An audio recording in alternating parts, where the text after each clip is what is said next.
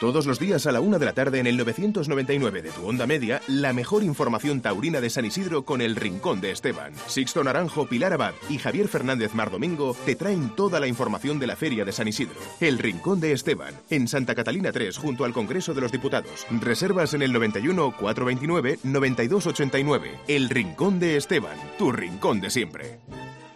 Mediodía. Cope Madrid. Estar informado.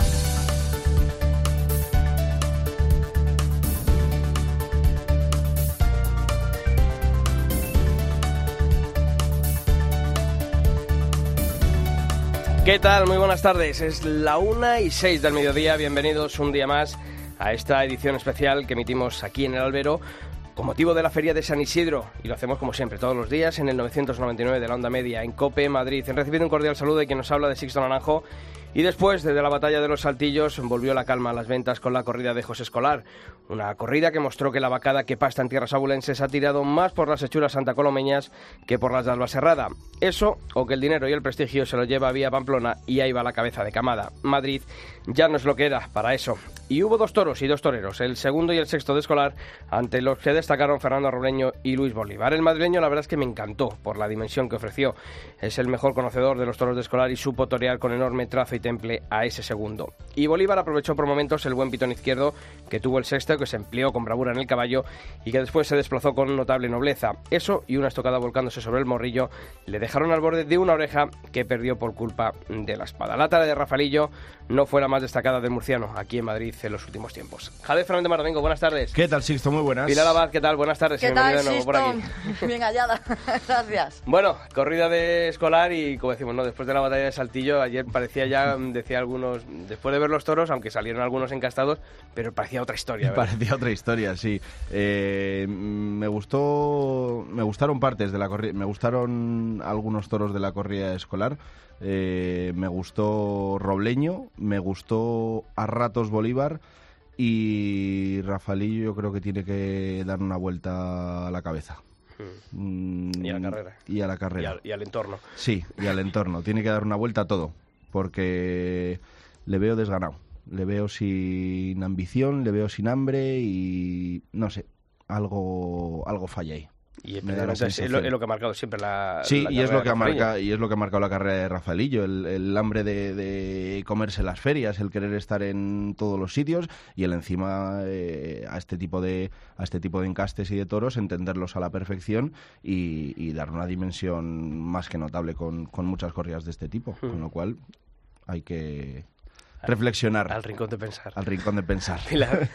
Bueno, yo creo que también de Rafaelillo puede ser, eh, ¿no? De, de todas esas injusticias que se están cometiendo con él de hace varios años, pero sí que es verdad que, que bueno, que, que algo tiene que hacer con, con su carrera. Y lo habéis dicho antes, ¿no? Yo creo que, que ayer la tarde Robleño, ¿no? Yo, a mí me encantó Fernando Robleño ayer. Es verdad que también la actuación de, de Luis Bolívar eh, fue buena, pero mm, no se ha cantado ¿no? lo suficiente esa actuación de, de Robleño, ¿no? Ha quedado un poco tapada con, con la de Luis Bolívar, que también fue buena. Y bueno, y también hubo toros. eh, yo creo que está, en cuanto a ganado, también está siendo una buena feria, ¿eh? Que hay que analizar. Y Sí, bastante. está Por viendo toros buenos.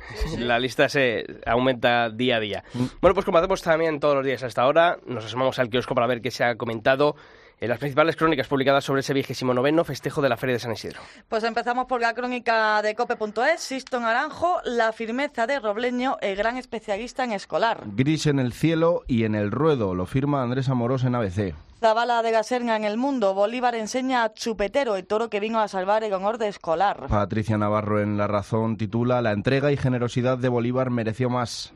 Añoranza de una buena bronca. Antonio Gorka en el país. Dos escolares de claro triunfo desaprovechados en una tarde casi plana, así es como lo ve Paco Aguado de la agencia EFE. Juan Diego Madueño del español, Luis Bolívar y la fluidez al paso de José Escolar. La corrida de escolar exigió y dos toros se templaron, Carlos Ilián en marca. Carlos Ruiz Villasuso en mundotoro.com, un azar irreverente y cabrón. Gonzalo Izquierdo, bienvenida en, en aplausos.es, esfuerzo sin recompensa de Robleño y Bolívar en Madrid. Y terminamos con la crónica de Marco Antonio Hierro en cultoro.com, morir en la orilla opuesta. Bueno, hay que mandar a confesarse a Carlos Ruiz Villasuso.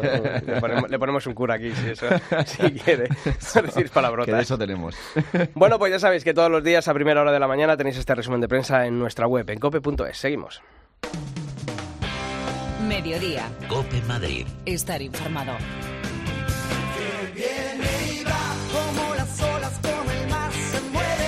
Una y diez del mediodía y hoy tenemos a uno de los representantes del palco presidencial que están siendo uno de los grandes protagonistas, de, la feria. Yo fijaros que tuve una, una, mesa redonda antes justo de empezar San Isidro y él decía, yo lo único que quiero o que queremos es pasar desapercibidos, pues la verdad es que ya va a ser para, para, otra, para otra feria. Nos estamos refiriendo a Jesús María Gómez, es eh, comisario del Cuerpo Nacional de Policía y es uno de los presidentes de la Plaza de Toros de las Ventas. Jesús María, ¿qué tal? Muy buenas. ¿Qué tal? Buenas tardes, encantado de estar con vosotros. Gracias por invitarme aquí al, al albero. Lo primero, gracias por estar y por dar la cara. Mm, eso también lo decimos, ¿eh? aquí que, que conste que lo mismo que recriminamos algunas eh, circunstancias o, que debatimos ¿no? sobre algunas decisiones en el palco, pero también yo creo que es positivo que, que os asoméis a los medios de comunicación y, que bueno pues ofrezcáis también vuestras razones, que al final son también eh, razones de, aficionado. Sí, y además con todo lo que nos está cayendo encima, yo creo que sería, sería un error ponerse de perfil o callarse o no, o no decir nada. ¿no? Os agradezco que, que, me deis esta oportunidad de intentar explicar que no convencer, porque muchas veces nos piden explicaciones, uno las da y, tampoco convence a, mucha gente, pero bueno, ahí vamos. Mm, oye, llevamos ya, pues fíjate, estamos apurando ya la, última semana de, la feria de, San Isidro. Mm, ¿Tú pensabas eh, que a estas alturas ibais a ser tan protagonistas los presidentes de la Plaza de Toros de las Ventas? Eh, no, no, y es una pena, es una pena. Es un, es un desastre ser protagonista porque además siempre es protagonista para mal. Cuando se hacen las cosas bien, eh, pasas desapercibido y por eso yo te decía y en ese acto tan, eh, tan estupendo ¿no? que tuvimos en San Sebastián de los Reyes, pues que, que ojalá pasáramos desapercibidos. No lo estamos pasando y eso es que hay una consideración colectiva que el palco venteño eh, está haciendo malas cosas. Bueno, se, pueden discutir, se pueden, se pueden y se deben discutir estos temas, ¿no? Lo que sí te quería decir como punto de partida, y se lo decía antes a, Javier y tal, y eso que a mí lo que me descorazona un poco, lo que me desconcierta, el tono de, algunas de las críticas, ¿no?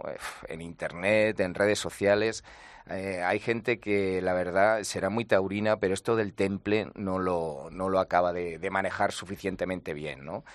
Entonces, algunos calificativos que, que, hemos oído y que no voy a reproducir aquí, pues hombre, son un poco, son un poco, repito, descorazonadores además de injustos, ¿eh? y te lo digo con, eh, con absoluta tranquilidad. Hmm. Hombre, yo creo que, y lo, lo comentábamos también ayer con, con, Roberto García Yuste, con José Vega, digo, está siendo la feria más complicada y con un ambiente más crispado de los últimos años. Eh, bueno, pues no sé, todo desaforado, ¿no? demasiados extremismos, y sobre todo cuando uno se asoma ya a las redes sociales, yo creo que ya es para volverse loco. Pero en tu caso particular, ¿la feria de San Isidro más complicada de estar presidiendo? Sí, sí, sí, sin lugar, sin lugar a dudas, ¿no?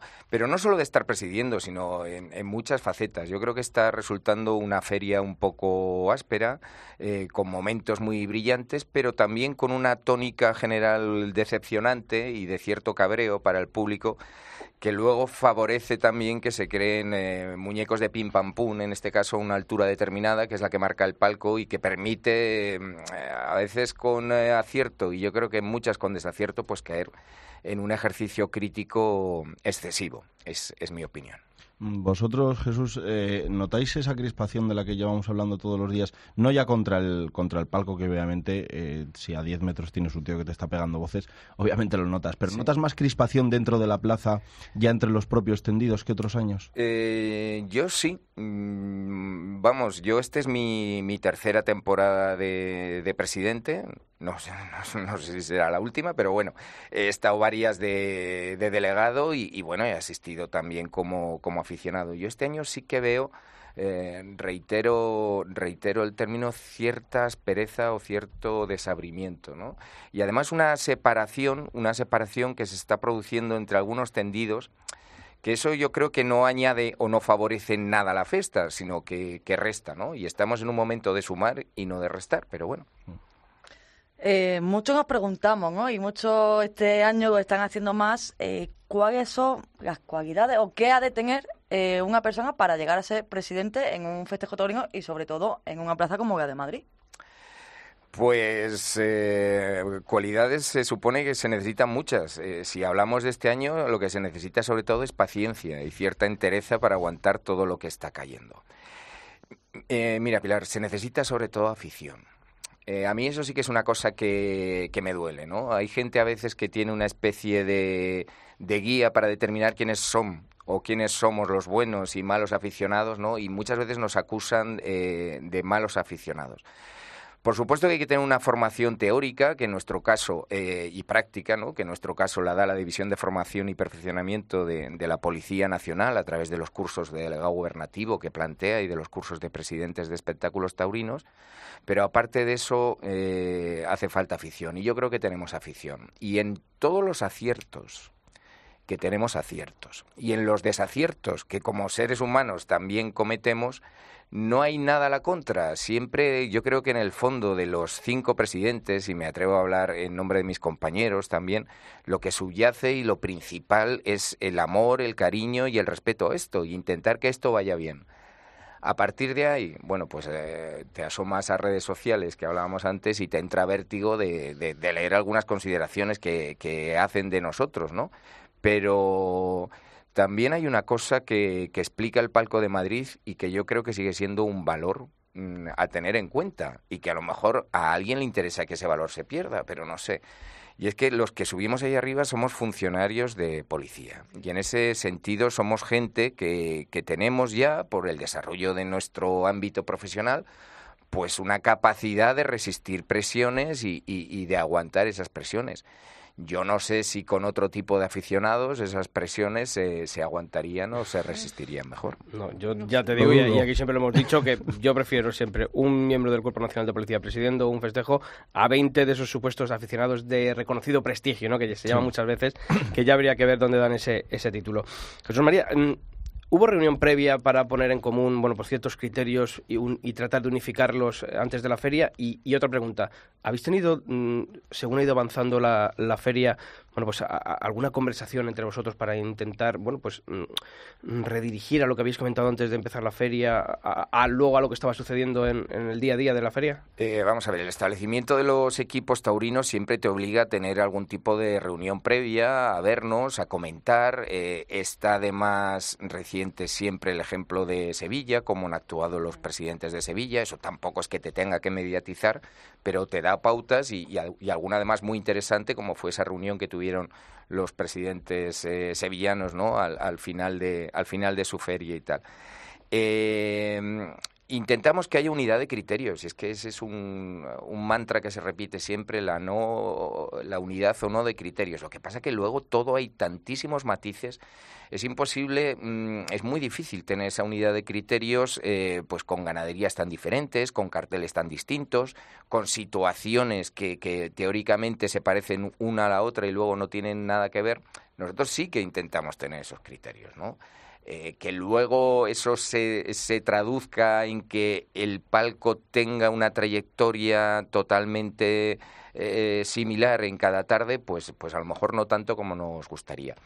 ¿Conversaciones que tenemos? Claro que tenemos conversaciones posteriores, sobre todo para, para, el desarrollo y el ejercicio de la solidaridad y el apoyo entre los que subimos allí y sufrimos lo que sufrimos. ¿no? Oye, tu caso concreto, la devolución de un toro del Ventorrillo, creo que fue, ¿no? No, no de, Ramblas. De las Ramblas. De las Ramblas, sí. Eh. Explicación. Está todo el mundo esperando a que te preguntemos ya, eso. Ya, sí, sí, sí, sí, no, y la gente además, aparte es curiosísimo porque cuando ya critican otra otra actuación de otro presidente, siempre la coletilla, y es tal que devolvió al y tal, ¿no? El, eh, o, el, devuelve, el devuelve mansos, que me llamaban por ahí también en una cuenta de Twitter. Ese es el devuelve mansos. Vamos a ver. Explicación. Yo eh, no tomé una decisión buena, pero tomé la que yo consideré que era la menos mala. En fin, y esto no es un juego dialéctico y tal.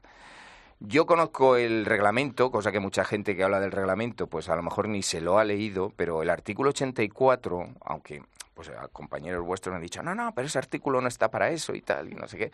El artículo 84 sí que te posibilita a cambiar, a devolver un toro cuando su conducta es claramente anómala y no es apta para la lidia.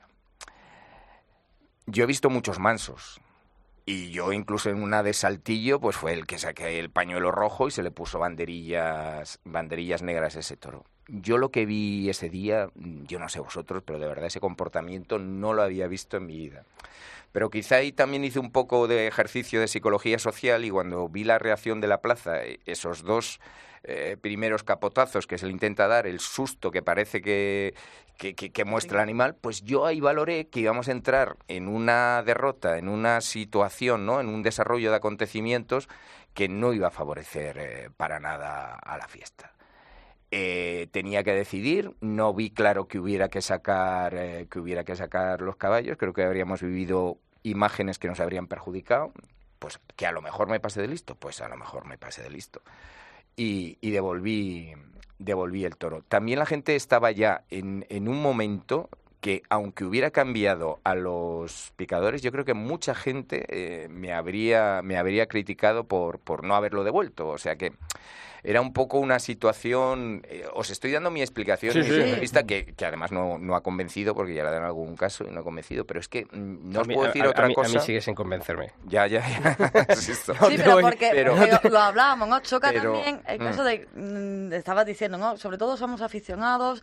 Claro, yo creo que todos nos quedamos un poco con esa ganas de ver eh, que no sabríamos nadie, ¿no? Que hubiera pasado, pero, pero nos quedamos, ¿no? De, de saber qué hubiera hecho ese toro y yo creo que también para el nuevo aficionado y para el joven aficionado que muy rara vez se ve ya toros así, también hubiera sido servido de aprendizaje, ¿no? Entonces, por eso choca un poco, ¿no? Pero claro, pero oye, cada uno tiene su Yo es lo que, ya os digo, es lo que valoré en ese momento ahí arriba y, y sí es cierto que con todo lo que ha habido detrás y, y, las... Eh, los comentarios y las críticas de gente que es amiga mía, como vosotros, porque yo os considero amigos, os conozco ya de hace un tiempo y, tenemos una relación personal estupenda, pues en fin, quizá habrá la próxima vez, la próxima vez habrá que valorar. Luego me tocaron varios toros mansos en, en, eh, otra corrida, eh, me parece que era la de la quinta, y ya está la gente diciendo, va a devolver todo, y tal. ese día no se devolvió. ¿Lo volverías a devolver mañana si te toca subir al palco? Lo, de, lo volvería, pues ya, ya no lo sé, no lo sé. Debería decir que no, debería decir que no, pero ya la verdad es que no lo sé. Con todo lo que ha pasado luego a continuación, fíjate, no solo por lo de esa tal, pues eh, tendría que valorar otras otras cosas, ¿no?